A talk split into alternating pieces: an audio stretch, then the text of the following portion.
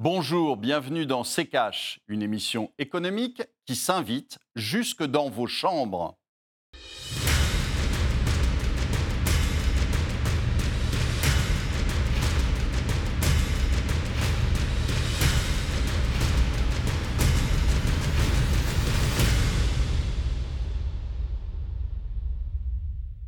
Bonjour, aujourd'hui nous allons vous parler de la chute de la natalité. Bonjour Estelle.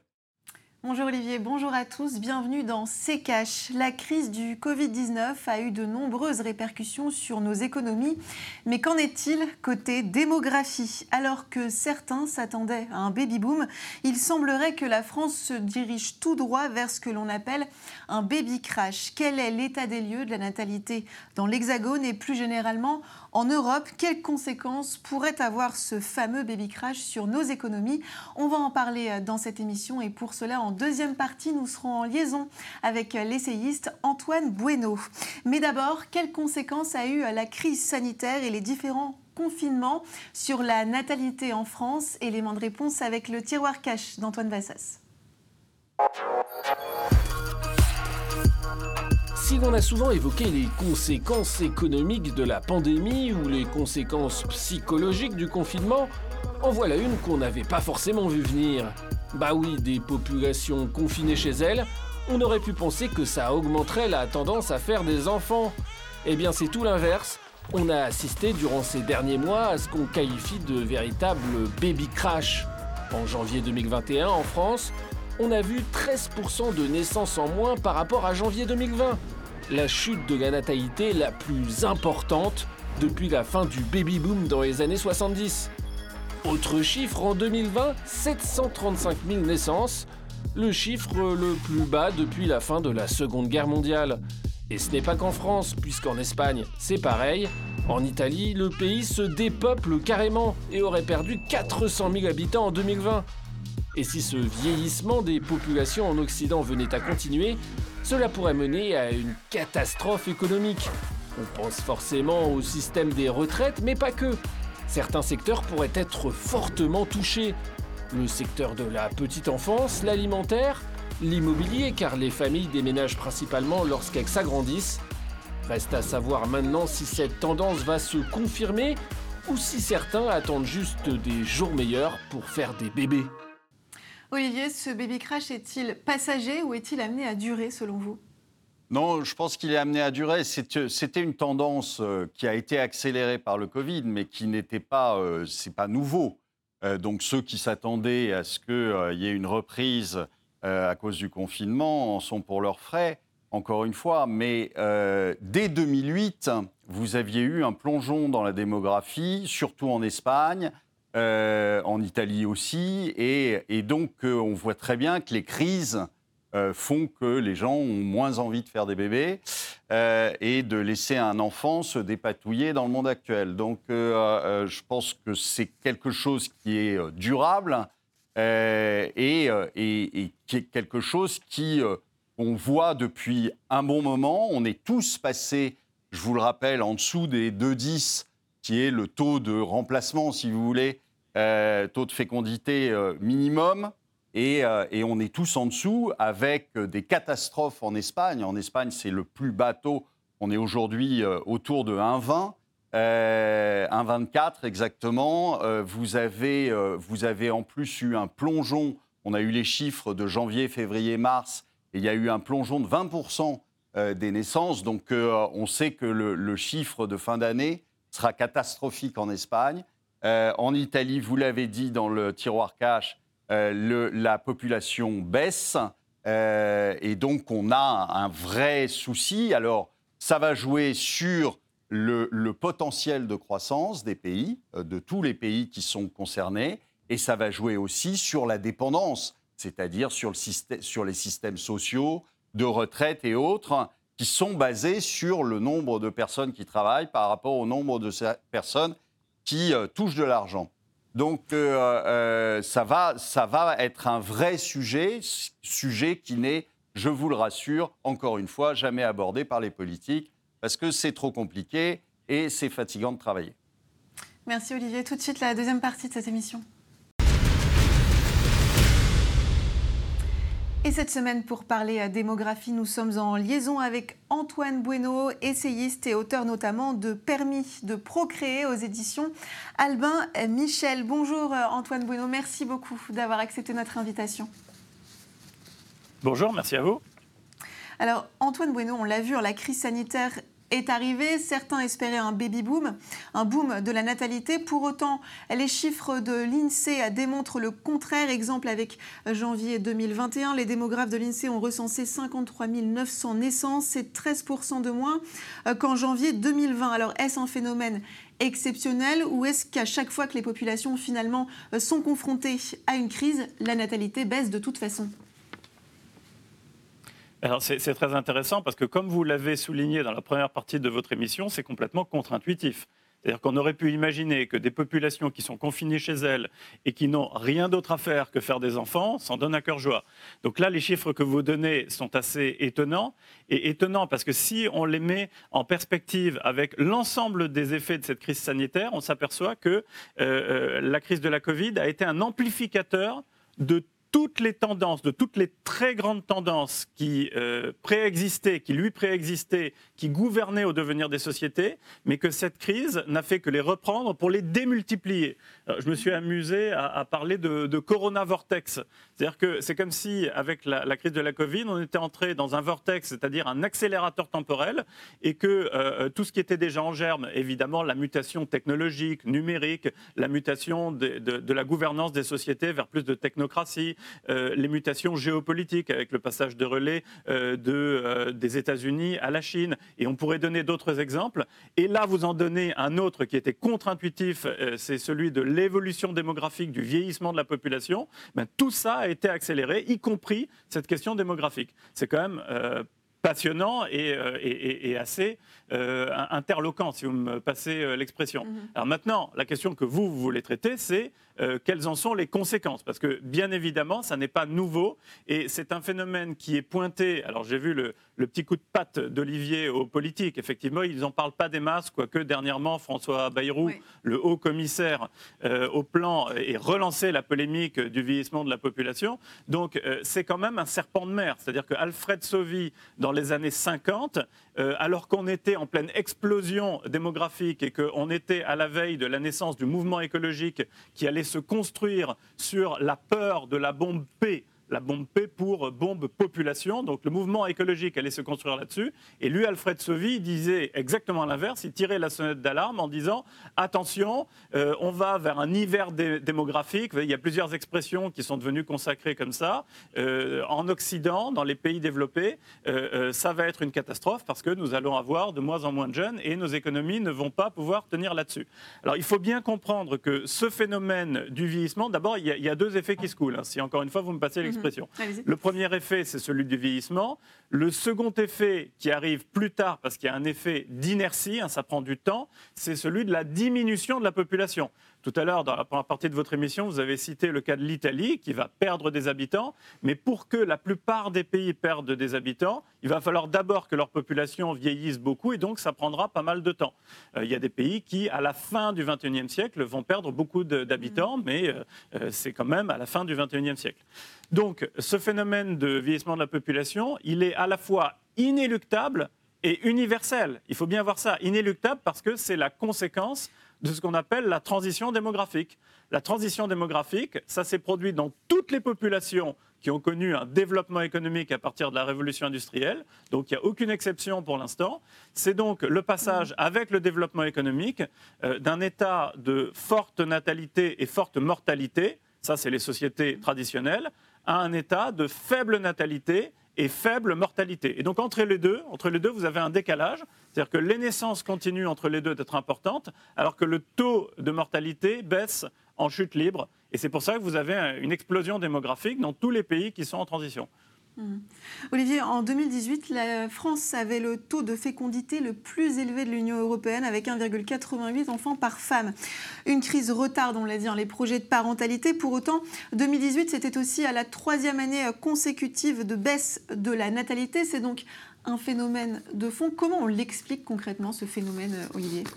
Bah, euh, Notre invité vient de nous en parler. C'est euh, le, développement et puis c'est aussi... Euh, l'état de crise, c'est ce que je vous disais euh, en, 2008, on a assisté déjà, avec la crise économique, on a assisté à une baisse de la natalité. Donc ce n'était pas une surprise. Alors on n'était pas confiné en 2008, je vous l'accorde, mais euh, euh, il n'empêche que les gens ont peur. Les gens ont peur, les gens ont moins d'argent, donc évidemment, ils, font moins d'enfants. Et donc c'est un phénomène qu'on connaît euh, par exemple, et, qui est très avancé au Japon. Au Japon, ils perdent de la population tous les ans. Vous êtes à, aujourd'hui autour de 126 millions, un petit peu en dessous de 126 millions euh, de Japonais. Vous serez, euh, selon les calculs, en 2050, en dessous de 90 millions. Donc ça veut dire qu'ils vont perdre un tiers de leur population, ce qui est quand même beaucoup et ce qui va avoir des conséquences énormes en termes économiques. Euh, alors le Japon, qui est en récession permanente depuis 20 euh, ans, euh, mais surtout des impacts sur l'immobilier, des impacts sur les, évidemment sur les systèmes de retraite, et des impacts sur tous des pans d'économie entiers. vous savez, alors c'est toujours la même blague, mais vous savez qu'au Japon, on vend plus de couches pour les vieux que de couches pour les bébés. Euh, donc, euh, euh, vous avez un système économique qui, qui fonctionne pas du tout de la même façon que dans un pays dans, dans, lequel la population est jeune. vous n'avez pas les mêmes habitudes de consommation et, et, ça va se ressentir sur, je vous dis, la croissance potentielle. La croissance potentielle en, en France, c'est en gros 1%. Voilà. Euh, donc imaginez si euh, euh, on poursuit les courbes de vieillissement, on va tomber en dessous de 1%. Et alors là, tous les petits plans de nos politiques actuelles vont s'avérer un peu en l'air. Donc, comme d'habitude, vous me direz, ça ne va pas changer grand-chose, mais là, je pense qu'avec un vieillissement de la population qui va s'accélérer du fait de cette crise, eh bien, nous allons avoir des surprises sur euh, le potentiel de croissance que M. Bruno Le Maire continue à nous annoncer à, euh, à, plus de 4% ou à plus de 5%. Je pense que ça va être compliqué. Mhm. Antoine Bueno, la baisse de la natalité, on l'a vu, hein, c'est un phénomène euh, qui, touche, la France, mais aussi l'Union européenne. En 2019, le nombre moyen d'enfants par femme était de 1,53 sur le continent. Au-delà de l'UE, on va jeter un œil aux prévisions de l'ONU sur la population mondiale. En 2050, nous serons 9,1 milliards d'habitants, 6,6 milliards en 2100 et enfin 3 milliards en 2200. La, baisse de la, la baisse de la natalité, c'est donc un phénomène qui, globalement, va toucher euh, l'humanité tout entière. Alors, euh, je ne suis pas d'accord avec certains de vos chiffres parce que mhm. les prévisions de l'ONU sont triples. C'est-à-dire que l'ONU donne toujours une prévision moyenne, une prévision haute et une prévision basse. Alors, pour la prévision que vous avez donnée à 2050, on est d'accord. Mais pour la mhm. prévision que vous avez donnée à 2100, 6,6, vous avez pris, sans doute pour illustrer votre propos, la prévision basse alors que la prévision haute, elle est à plus de 11,2 milliards. Jusqu'ici, depuis les années 50, c'est la prévision médiane qui s'est toujours réalisée. Alors vous me direz, ça peut changer demain. Oui, ça c'est mhm. possible. Et d'ailleurs, on n'a pas de boule de cristal euh, pour savoir si demain il n'y aura pas une rupture. Mais enfin, si on se fie à ce que l'ONU a toujours réussi à faire depuis les années 50, c'est la prévision médiane euh, qu'il faut prendre en compte. Euh, une précision qui est d'ailleurs hallucinante, parce qu'en 1950, l'ONU avait prévu qu'on serait 6 milliards d'habitants en l'an 2000 et le 6 milliardième humain est né en octobre 99. Donc vous voyez, c'est pour ça que j'aurais plutôt tendance à me fier à 11,2 milliards en 2100. Mais ça ne change rien au fond du problème. C'est ce que vous avez dit. De toute façon, c'est un phénomène qui va toucher toute la planète. Le véritable problème, c'est que ça ne va pas toucher toute la planète au même moment.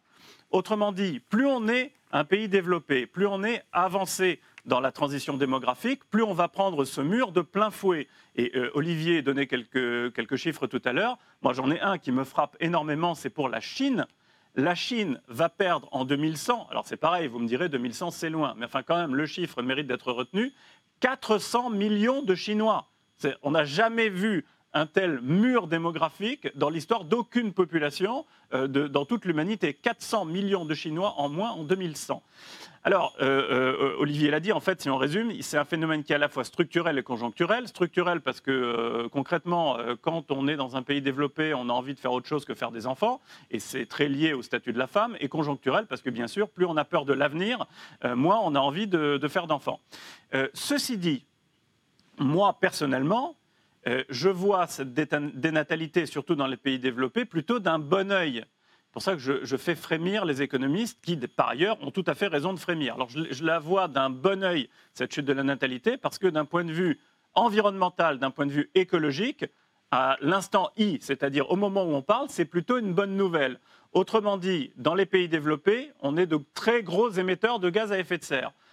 Tant qu'on n'arrive pas à décarboner notre mode de production, avoir moins d'enfants, c'est une très bonne nouvelle pour la planète. En revanche, si on arrive à passer à une économie véritablement durable qui soit neutre en carbone, alors là, on pourra recommencer à avoir des enfants, ça posera plus de problème. Mais dans l'immédiat, comme il y a cette, cette, inertie, cette difficulté à passer à un système décarboné, j'ai un enfant de moins, ça veut dire que j'ai un gros émetteur de gaz à effet de serre en moins. C'est la raison pour laquelle moi, je ne suis pas favorable à la planche à billets démographique. Euh, pareil, c'est une expression, mais ça veut dire à relancer, essayer de relancer la natalité. D'autant plus que, comme on l'a dit, c'est pas facile de relancer la natalité mm. parce que c'est lié à des, à des causes sociologiques, culturelles, psychologiques très profondes. Autrement dit, si demain vous démultipliez les allocations familiales, les places en crèche, etc., il y a très peu de chances que vous augmentiez considérablement le nombre de naissances en France il y a une, sorte d'asymétrie dans les politiques euh, démographiques. Vous pouvez déprimer encore plus le taux de mhm. natalité si vous réduisez le nombre de crèches ou si vous supprimez les allocations familiales ou le quotient familial, etc. Ça, vous pouvez encore largement le déprimer. En revanche, c'est très difficile de faire repartir à la hausse les naissances. Et il y a de nombreux pays qui s'y sont essayés. Par exemple, l'Iran, dans la période récente, qui avait mené une politique dénataliste et puis ensuite qui a plus réussi à faire repartir les choses. La Chine est un excellent exemple actuellement. Alors Antoine Bonneau, on va revenir euh, sur vos propos, ce sera juste après la pub.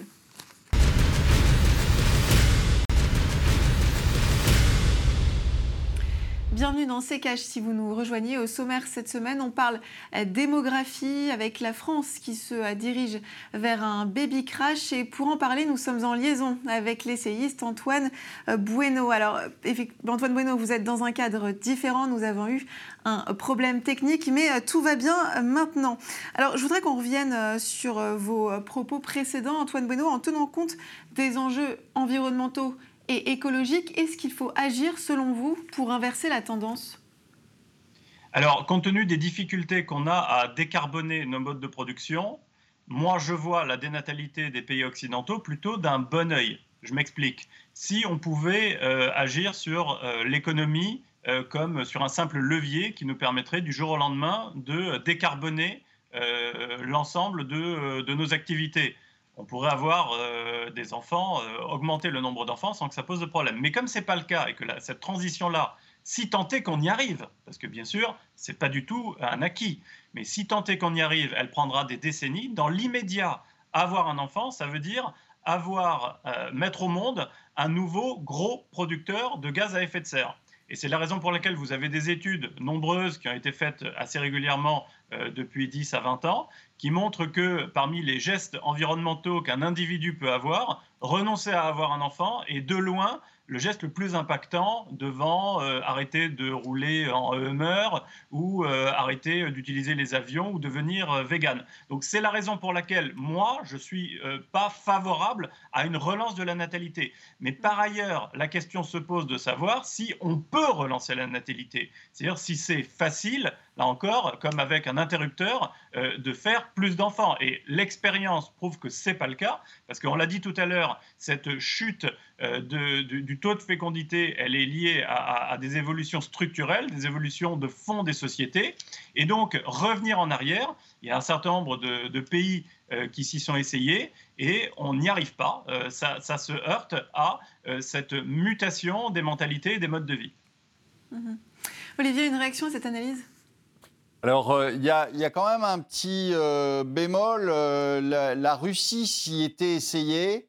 avec une prime à la maternité qui était importante, hein, avec ensuite une, des, aides pendant 18 mois, je crois, donc, qui représentaient une partie importante du salaire moyen.